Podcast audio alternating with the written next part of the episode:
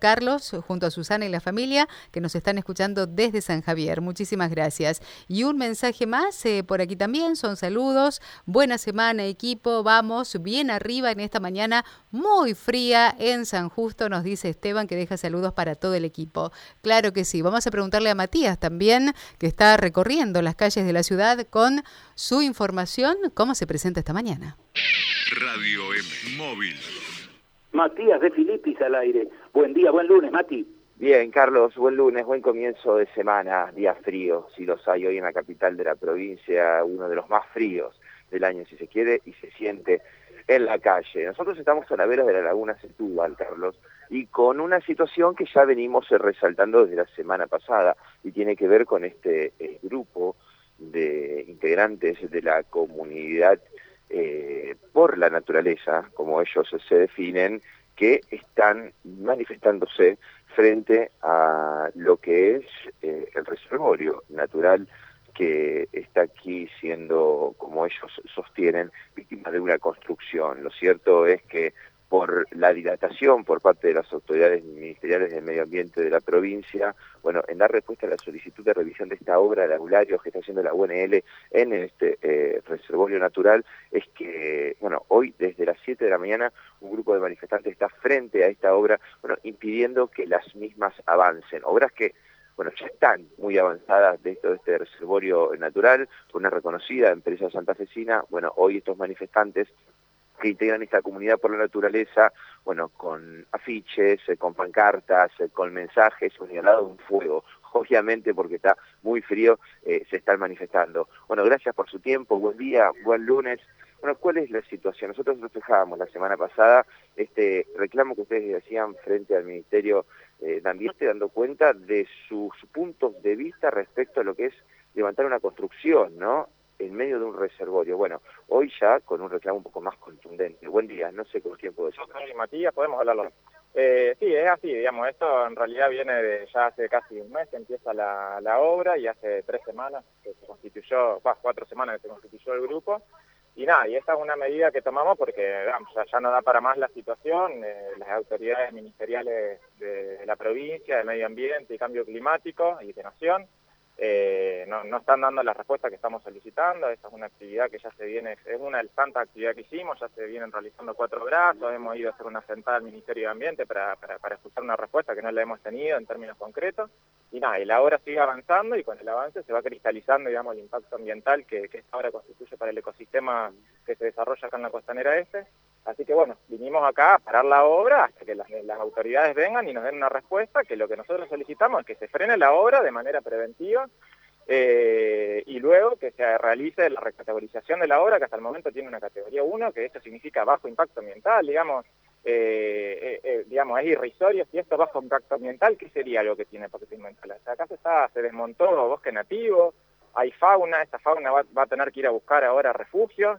pensemos en los murciélagos, en los roedores, digamos, y más en el medio de esta crisis zoonótica que tenemos, que es la del coronavirus, eh, digamos, las enfermedades emergentes y zoonóticas empiezan con este tipo de, actividades en donde uno va reduciendo eh, hábitat natural y los animales tienen que ir a buscar refugio porque no queda otra y eso es un reservorio de virus y bacterias que en definitiva constituyen un riesgo porque empiezan a, a interactuar quizás con mascotas, con seres humanos y es un riesgo innecesario, digamos. Nosotros no nos oponemos a la obra de la de la escuela, sino que decimos, no es el lugar, no es el lugar y vamos a frenar la obra porque no es el lugar y, y estamos acá en, eh, este es un conflicto socioambiental, digamos.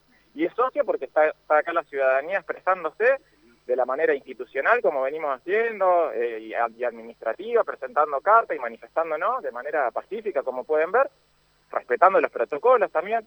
Eh, pero, pero bueno, esta situación eh, realmente ya no, no, no da para más, no da para más. Este conflicto socioambiental, como lo describen, como lo narran, ustedes se vienen manifestando de forma pacífica, pero al mismo tiempo siguió avanzando la obra y lamentablemente la obra está eh, en un grado de avance importante. La pregunta es, ¿el daño ya está hecho a este reclamo que ustedes están llevando adelante? En ese momento, justamente, nosotros tomamos la decisión de hoy hacer este cordón humano porque es el punto exacto en donde detenida la obra la naturaleza puede regenerarse.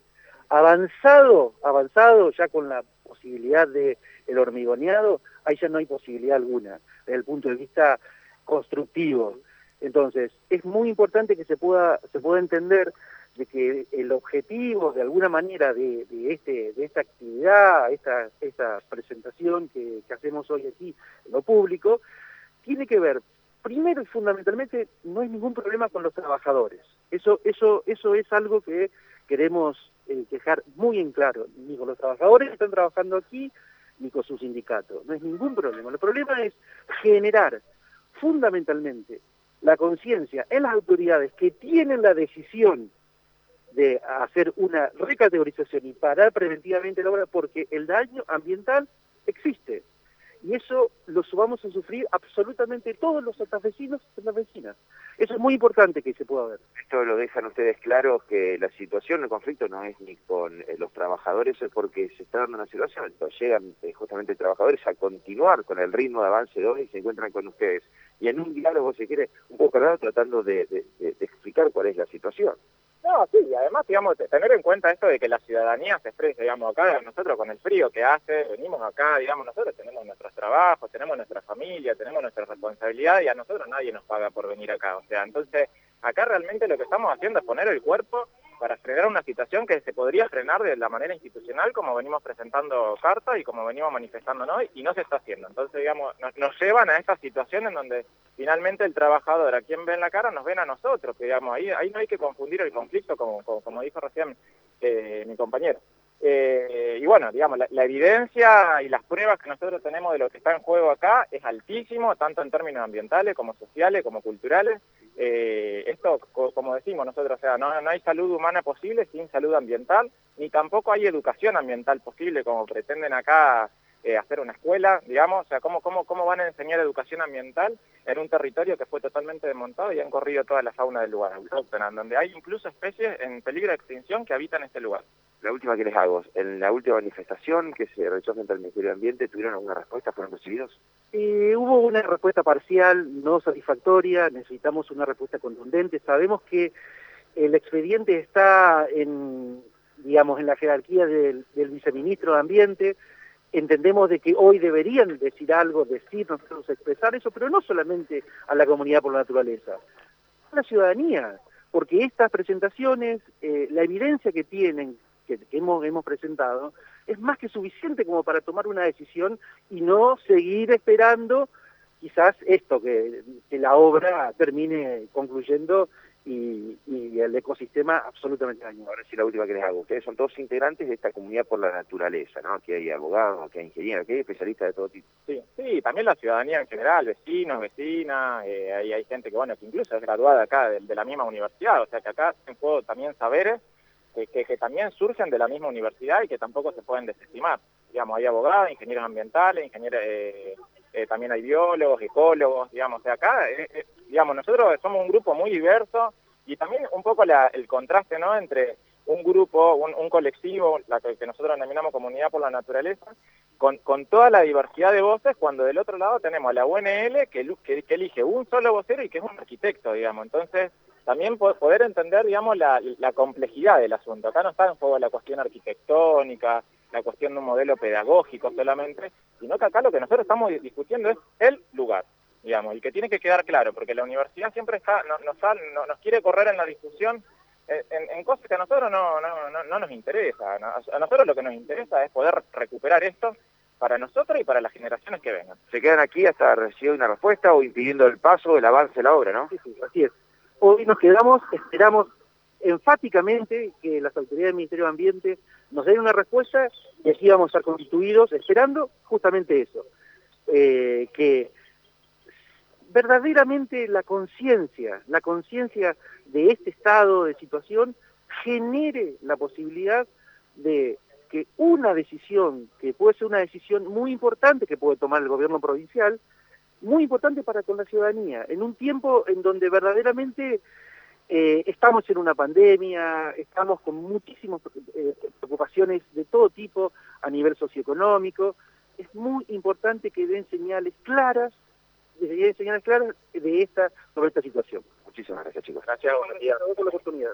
Bueno, la palabra entonces eh, de integrantes de esta comunidad por la naturaleza que hoy aquí se están manifestando frente a esta obra de un aulario que se está realizando en lo que es el reservorio, la reserva natural en la costanera este santafesina. Así es la denominación de la organización, Mati, Comunidades por la Naturaleza. Exactamente. Bien, ¿cuántas personas más o menos? Bueno, es un nutrido grupo de, manifestantes. Bueno, ahora eh, es muy temprano, están alrededor de un fuego, pero hoy son 20 personas aproximadamente. Muy bien. Muchísimas gracias, Mati. Volvemos en cualquier momento contigo. ¿eh? Quedamos en comunicación. Un abrazo desde la Reserva Natural, la unidad móvil de la radio. Bueno, Johnny, paso por el deporte y después me voy a la pausa. Bueno, bien.